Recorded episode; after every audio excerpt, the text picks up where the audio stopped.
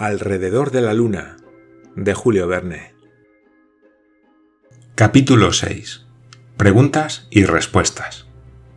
El día 4 de diciembre, los cronómetros marcaban las 5 de la mañana terrestre cuando los viajeros se despertaron. Llevaban 54 horas de viaje. En cuanto al tiempo transcurrido, solo llevaban 5 horas y 40 minutos más de la mitad del tiempo que, según se había proyectado, tendrían que pasar dentro del proyectil.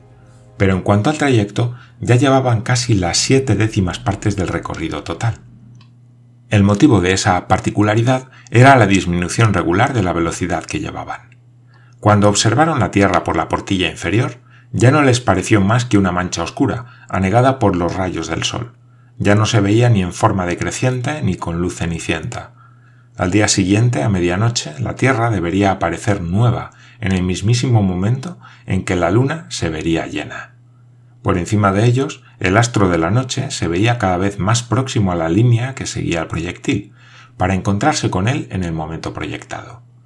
Todo a su alrededor, la negra bóveda aparecía constelada de puntos luminosos que se movían lentamente. Pero desde la considerable distancia en la que se encontraban, su tamaño relativo no daba la impresión de haber cambiado. El Sol y las estrellas se veían exactamente iguales que desde la Tierra. En cuanto a la Luna, era mucho más grande, pero los anteojos de los viajeros, en realidad no muy potentes, no les permitían aún realizar observaciones útiles de su superficie, ni reconocer sus disposiciones topográficas o geológicas. De modo que pasaban el tiempo charlando interminablemente. Hablaban sobre todo de la Luna, tema al que cada cual aportaba su contingente de conocimientos particulares. Barbicane y Nicole siempre tan serios, Michel Ardan invariablemente fantasioso. El proyectil, su situación, su dirección, los incidentes que se podrían producir, las precauciones que habrían de tomar antes de alunizar, todo ello daba pie a conjeturas sin fin. Precisamente a la hora de desayunar, una pregunta de Michel sobre el proyectil provocó una respuesta bastante curiosa de Barbicane que merece la pena que refiramos aquí. Michel planteó la hipótesis de que el proyectil se hubiera detenido de repente cuando todavía llevaba su formidable velocidad inicial, y preguntó cuáles hubieran sido las consecuencias en semejante caso. Barbicane le respondió Pero es que no veo cómo se hubiera podido detener el proyectil. Es igual, supongámoslo, insistió Michel. Suposición imposible, contestó Barbicane, siempre tan práctico a menos que le hubiera faltado la fuerza impulsora, pero en ese caso la velocidad hubiera ido disminuyendo poco a poco y no se habría detenido de repente. Supongamos que chocase contra un cuerpo en el espacio. ¿Cuál? Aquel bólido enorme que nos encontramos. En ese caso, intervino Nicole, el proyectil se habría roto en mil pedazos y nosotros también. Es más, añadió Barbicane, habríamos perecido quemados. Quemados, exclamó Michel. Pardiez, cuánto siento que no se hubiera dado el caso por haberlo visto. Menudo lo que hubieras visto, le respondió Barbicane. Hoy día se sabe que el calor no es más que una variante del movimiento. Cuando calentamos agua, es decir, cuando le añadimos calor, lo que hacemos es poner en movimiento sus moléculas. Anda, exclamó Michel, vaya una teoría más ingeniosa. Y exacta, amigo mío, ya que explica todos los fenómenos del calórico. El calor no es más que un movimiento molecular, una simple oscilación de las partículas de un cuerpo. Cuando aprietas el freno de un tren, éste se detiene. Pero ¿qué sucede con el movimiento que lo animaba? Pues que se transforma en calor y el tren se calienta. ¿Por qué engrasan el eje de las ruedas? Para evitar que se caliente, dado que ese calor sería movimiento perdido por transformación. ¿Comprendes? Vaya si comprendo, respondió Michel. Estupendamente. Quiere decir que, por ejemplo, cuando he corrido mucho y estoy sudando, sudando la gota gorda, tengo que pararme. ¿Y eso por qué? Pues por la sencilla razón de que mi movimiento se ha transformado en calor. Barbicane no pudo reprimir una sonrisa ante semejante salida de Michel. Luego, continuando con su teoría, dijo De modo que, en caso de choque, a nuestro proyectil le hubiera sucedido lo que a la bala que cae ardiendo después de haber chocado contra una placa de metal. Su movimiento se ha transformado en calor, y por esa razón afirmó que, en el caso de que nuestro proyectil hubiese chocado contra el bólido, su velocidad, anulada de repente, hubiera producido una cantidad de calor tal que nos hubiéramos volatilizado inmediatamente.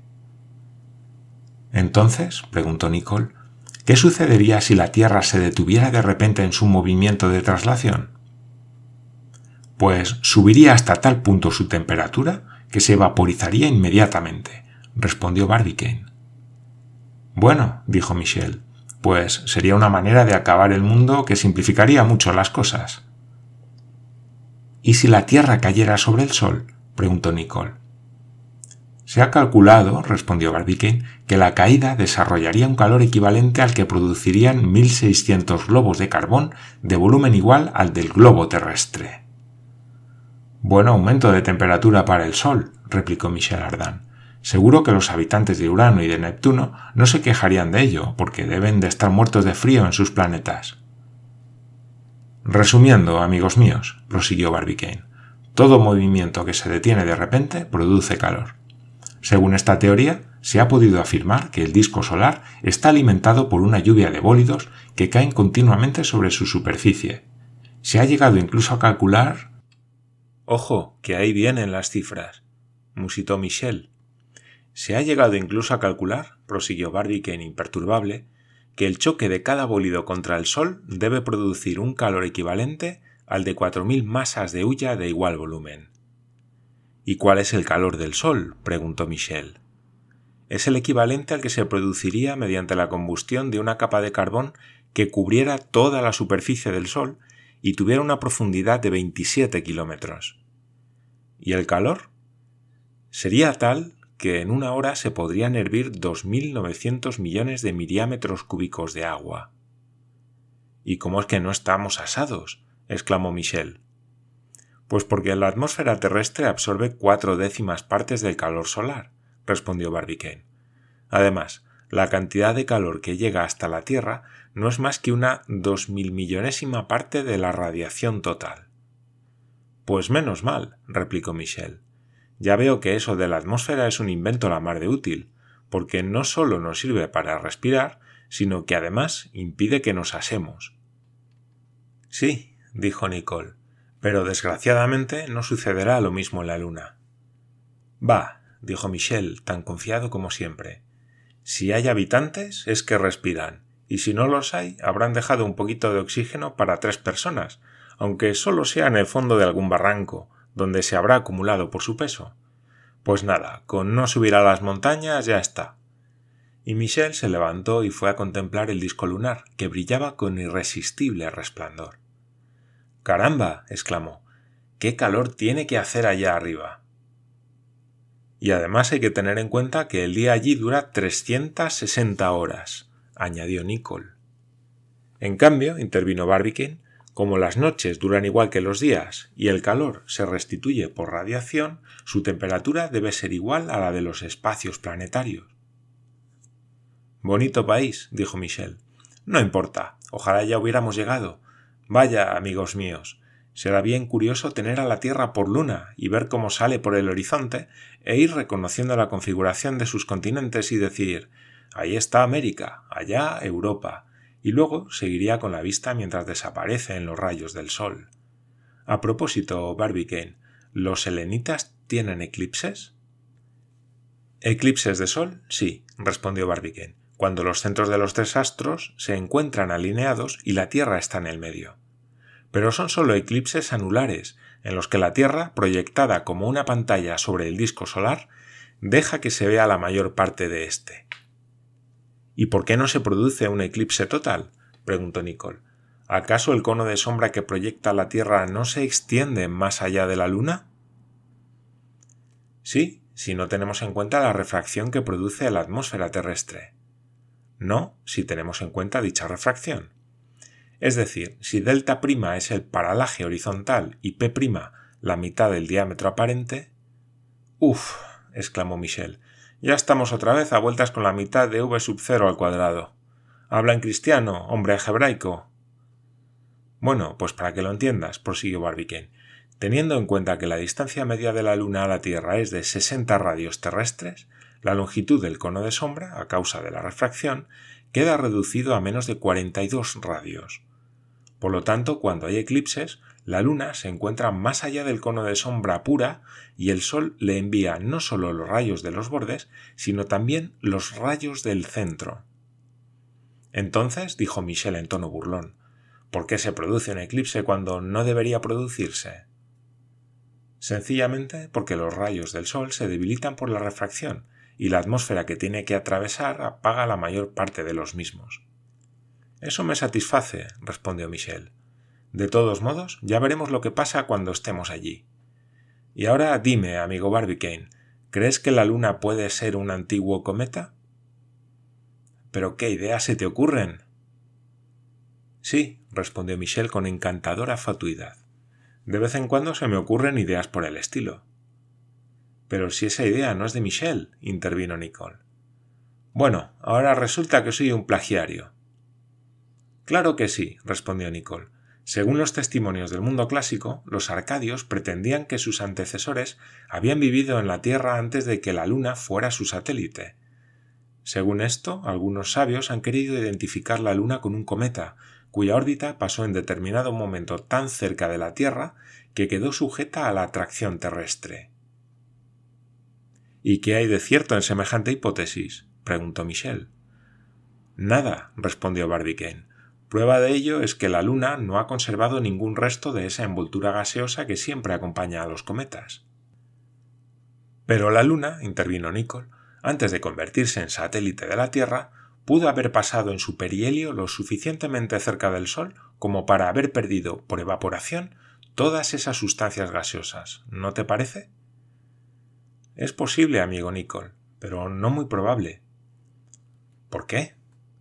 Porque. Diablos, yo qué sé. ¡Ay! exclamó Michel. ¿Cuántos cientos de volúmenes se podrían escribir con lo que no sabemos? Ya lo creo. ¿Qué hora es? preguntó Barbicane. Las tres, contestó Nicole. ¿Cómo pasa el tiempo cuando conversan unos sabios como nosotros? dijo Michel. Verdaderamente tengo la sensación de que estoy aprendiendo demasiado.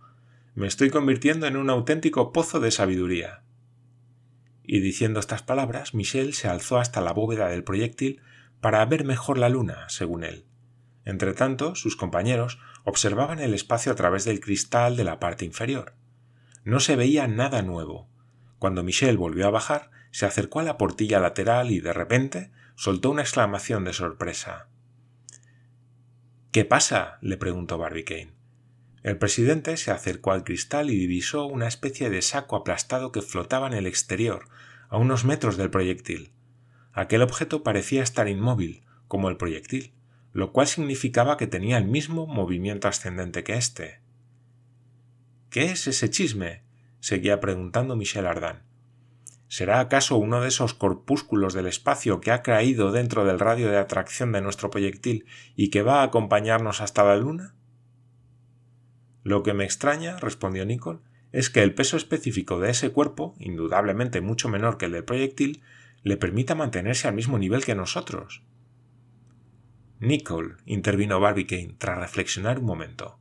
No sé qué clase de objeto es ese, pero sé perfectamente por qué se mantiene al mismo nivel que el proyectil. ¿Por qué? Porque flotamos en el vacío, querido capitán, y en el vacío los cuerpos caen o se mueven, que ambas cosas son iguales, a idéntica velocidad, independientemente de su peso o forma. Es el aire el que, por su resistencia, crea las diferencias de pesos.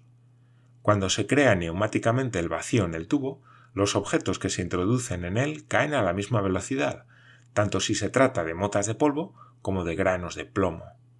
Y aquí en el espacio tenemos la misma causa y el mismo efecto. Claro que sí, dijo Nicole, y todo lo que tiremos fuera del proyectil irá con nosotros hasta que lleguemos a la luna. ¡Ay, pero qué burros somos! exclamó Michel. ¿Y a qué viene ese calificativo? le preguntó Barbicane. Porque teníamos que haber llenado el proyectil de objetos útiles, libros, instrumentos, herramientas, etc. Luego lo hubiéramos tirado todo y nos lo hubiéramos llevado todo a remolque. Y ahora que lo pienso, ¿por qué no nos damos un paseo por ahí fuera como ese bólido? Podríamos salir al espacio por la portilla. Qué gozada sentirse suspendido en el éter, más a gusto que un pájaro, que tiene que batir las alas constantemente para sostenerse. De acuerdo, dijo Barbicane, pero ¿cómo íbamos a respirar? Maldito aire, siempre nos falta en el momento más inoportuno. Pero si no fuera porque falta, Michel, como tu densidad es inferior a la del proyectil, enseguida te quedarías atrás. Entonces nos encontramos ante un círculo vicioso. De lo más vicioso. ¿No hay más remedio que quedarse aquí encerrado? Sin duda alguna. ¡Ah! gritó Michel a voz en cuello. ¿Qué te pasa? le preguntó Nicole. Ya sé, ya me imagino lo que es ese supuesto bólido. Lo que viene con nosotros no es ningún asteroide, no es ningún trozo de planeta.